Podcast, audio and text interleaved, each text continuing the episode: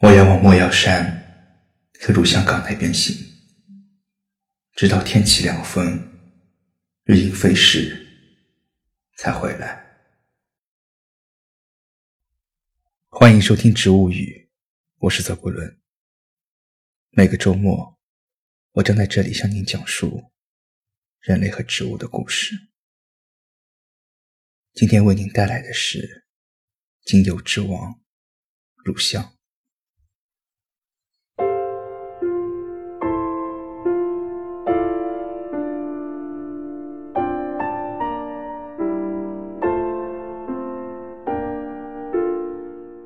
圣经中记载，东方三位博士特别挑选乳香作为礼物，送给刚诞生的耶稣，表示对他的敬畏和虔诚的心。因而，乳香又被称为基督的眼泪。在埃及、希腊、罗马、法国、亚洲的民间传说和宗教仪式中。乳香的传统用法是用作驱赶恶灵。倘若我们把这些恶灵看作是因为着魔中邪、恐惧、焦虑所展现出来的身体疾病，那就不难理解乳香的万用性质了。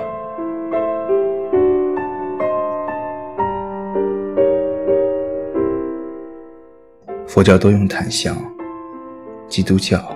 多用乳香。乳香在西方是具有宗教意义的精油。在圣经新约的故事中，当东方的三位智者来到耶稣诞生的马槽时，门徒以乳香和没药香膏敬献给耶稣基督，并为他擦洗身体和双脚。因此，乳香和没药象征了耶稣基督从死中复活。拥有再生和复苏的功能。古代人相信，乳香的烟雾会把他们的祈祷带入天堂，因此不管举行什么宗教仪式，都少不了焚烧乳香。梵蒂冈常见的宗教仪式摇晃香炉，燃烧的也是乳香，据说能帮助人与天地合一。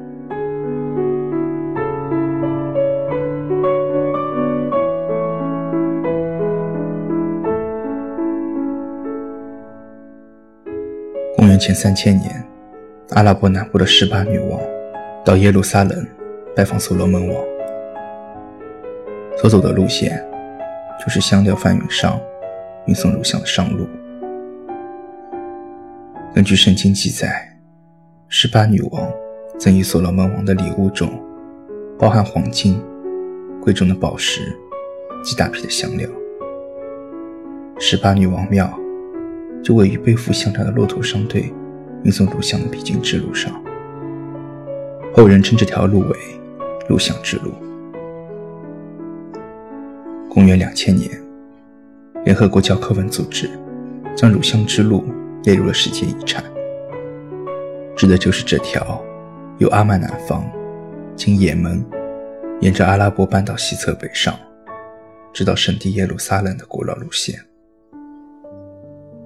在黄沙滚滚的浩瀚大漠中，骆驼商队与贝都因人的帐篷点缀连接，成就了这条路线，将乳香运往了西方的罗马帝国、北边的波斯、东方的印度，直至中国。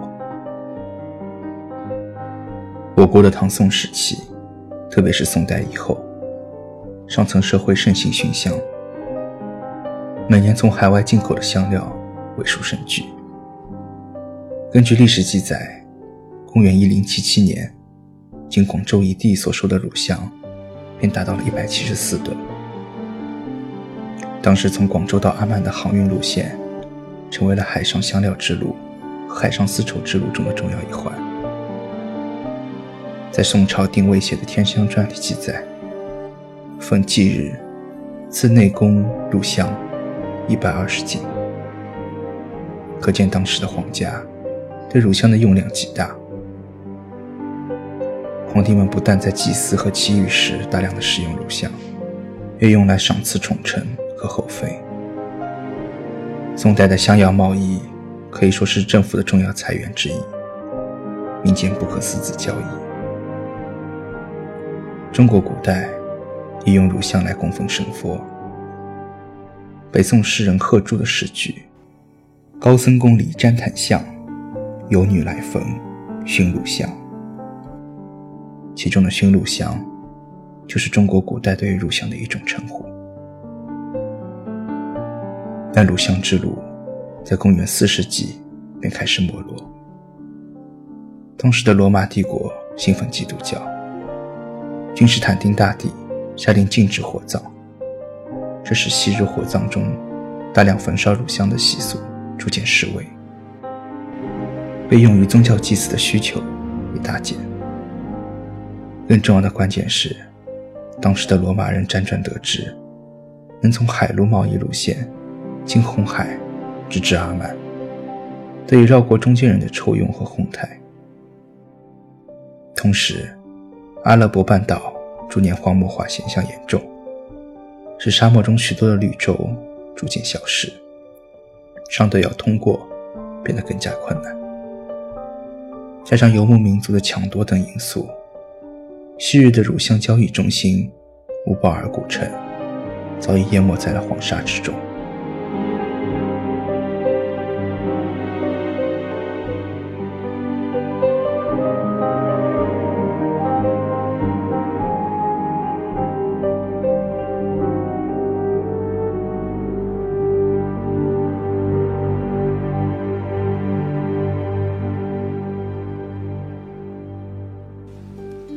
在古埃及，乳香也大量的使用于祭奠、葬礼以及木乃伊制作上。当主祭把上等乳香涂抹在死者的头部，同时念着咒语召唤死者，乳香的气味正是引渡灵魂的关键。因此，古埃及人不惜花费巨资从外地收购。埃及德尔巴赫里神庙的壁画，描绘了埃及人奉女法老王哈谢特普苏特之命，去庞特古城中探险，取回了三十一棵乳香树苗的故事。因乳香极为珍贵，因而得以记载。一九二二年，当考古学家打开图坦卡门法老的墓穴，发现从一个密封的长颈瓶中散发出了乳香的气味。匪夷所思的是，这香气已在墓穴中封存了三千三百多年，但至今却仍隐约可闻。乳香的前缀 Frank，在法文中意指真正的焚香，在拉丁语中也意指黎巴嫩来的油。乳香自古以来被用于神沟通，现在则带领我们往内。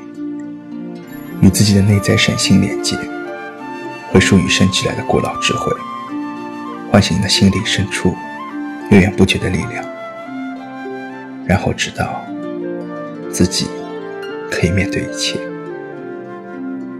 乳香是当之无愧的精油之王，它伴随着法老千年不朽，伴随着基督万世流芳，也伴随着我们永远健康。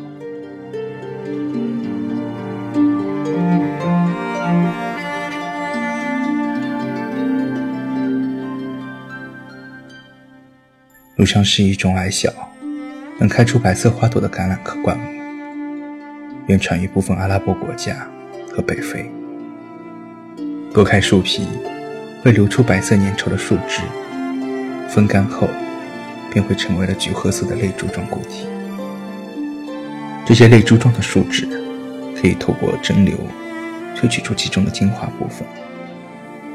在中东，乳香精油被视为一种神圣的精油。在古代祭祀中，却作为圣香，用于增进与造物主的沟通。而阿曼乳香，又是中东乳香中的极品。越珍贵的香料，命运总是越坎坷。乳香多生长在贫瘠、困苦、干旱之地，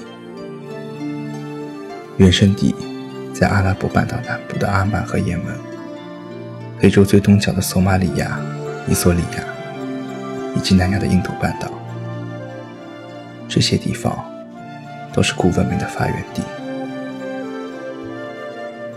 现在世界上最好的乳香品种是神圣乳香，产量稀少，多半以树枝形态被贩卖，产于阿拉伯半岛南部的多法尔地区。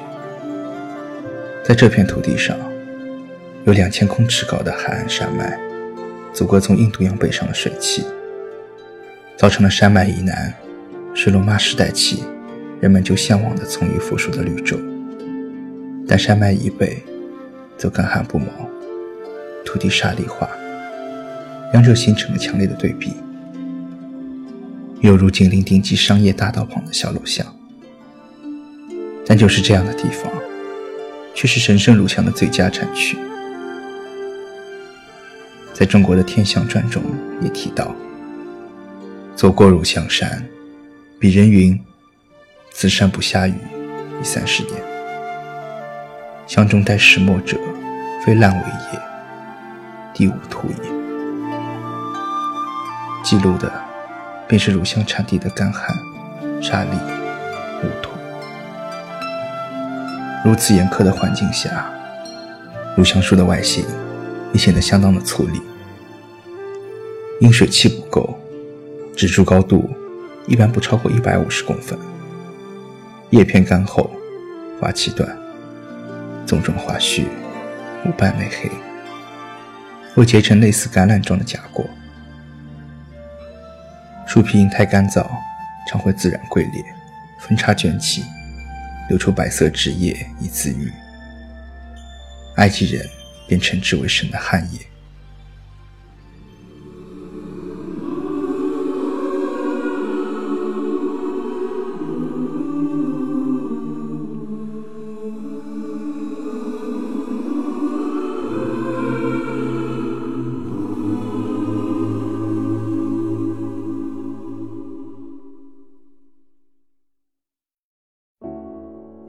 乳香的采摘过程也十分的复杂。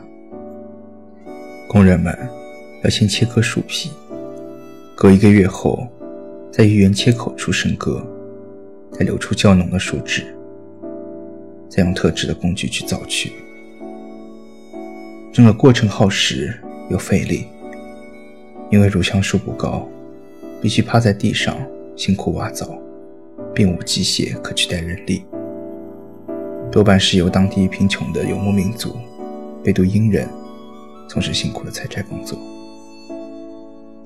贝都因这个词，在阿拉伯语中的意思是沙漠居民。贝都因人是一群居住在阿拉伯半岛的游牧民。对于阿曼的贝都因人来说，采集乳香是沿袭的这个世纪的传统之一。虽然他们不再像先祖一样骑着骆驼在森林中穿梭，但他们与大地的亲和关系。却依然未变。敲下后的树枝要放置在阴凉的山洞中，等两三个月完全凝结，才可以食用。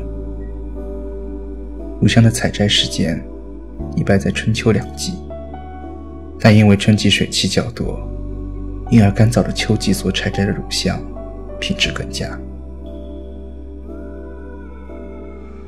因为乳香用途很广。原产地的需求量大，我们几乎很难买到阿曼的乳香，通常也只有碎屑才会拿来蒸馏精油。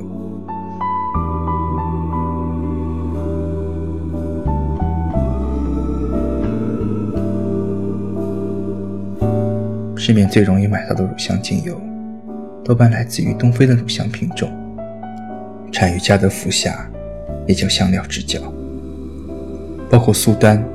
伊索比亚、索马里亚等地区，多半生长在山坡。另外便是印度乳香，树形较高大，水气足，所以树脂是透明的。采收则以夹子直接从树上取下，边干后，色泽深暗，常被市场当成次等品质。但印度的阿育吠陀传统医学认为其治愈能力很强。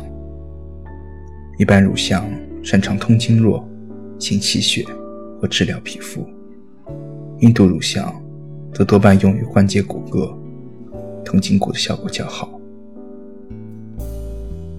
松柏的高瞻远瞩，可带领人们适应艰难的环境；而乳香的强韧，则是协助人们承担苦难，即被刻意施加的伤害。乳香的用途非常广，最高品质的阿曼乳香，除了用来焚香之外，大部分是被当地人口嚼掉了。它既可保持口腔卫生，又能让口鼻同时感受到香气的洗礼。阿曼人过新年的习俗是在桶中焚烧乳香，人靠过白烟以净化身体。据说在原产地，犯人行刑前会使用乳香，好帮助净化罪孽，转化灵魂之天境。孕妇生产前使用乳香可助产，生产后则有助于气血回归。回族的孩子在其学测大考背诵《可兰经》时，会饮用一杯已经浸泡过乳香一天的水，好让考生头脑清晰。迎接高原，并且令人不紧绷、不泄腻，才不会只在镜前的题库里打转。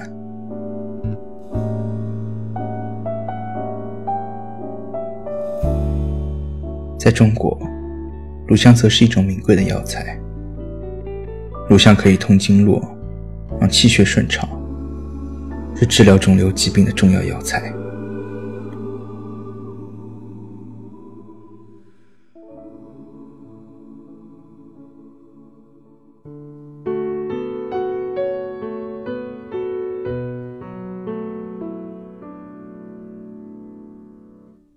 阿拉伯人的传统战术烧地营，便是将乳香焦烧火烛，或捆成火药弹投掷到敌人的房屋。据说乳香会使燃烧的时间更持久。此外，阿拉伯人也会将乳香直接填塞入蛀牙的缝隙，以治疗牙痛。乳香在皮肤系统方面，特别能够滋润老化的肌肤。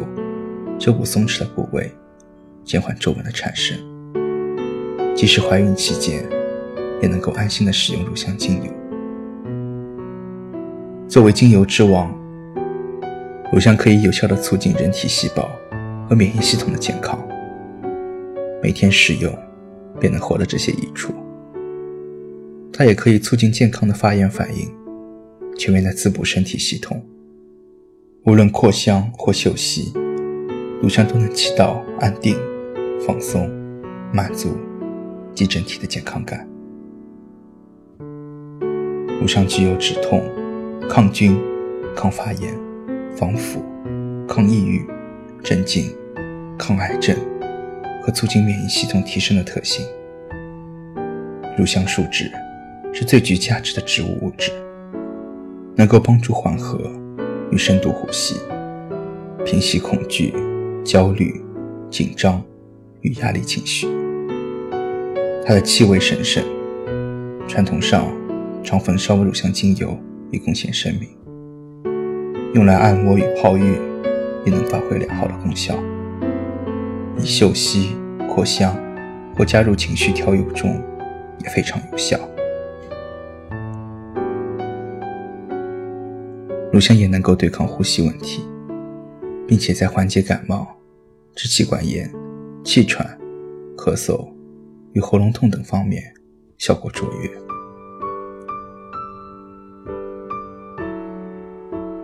来自世界各地的研究纷纷指出，乳香具有能够有效抑制癌细胞和肿瘤的成分。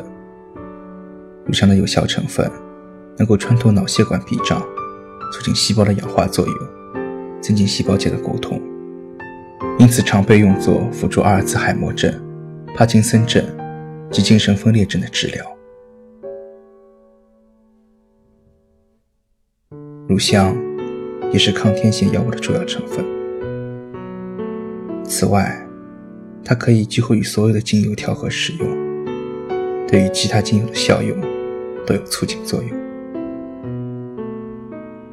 一个聪明的人会积极的避免疾病，而不是只知道寻找好药。乳香便是帮助你打开健康之门的钥匙。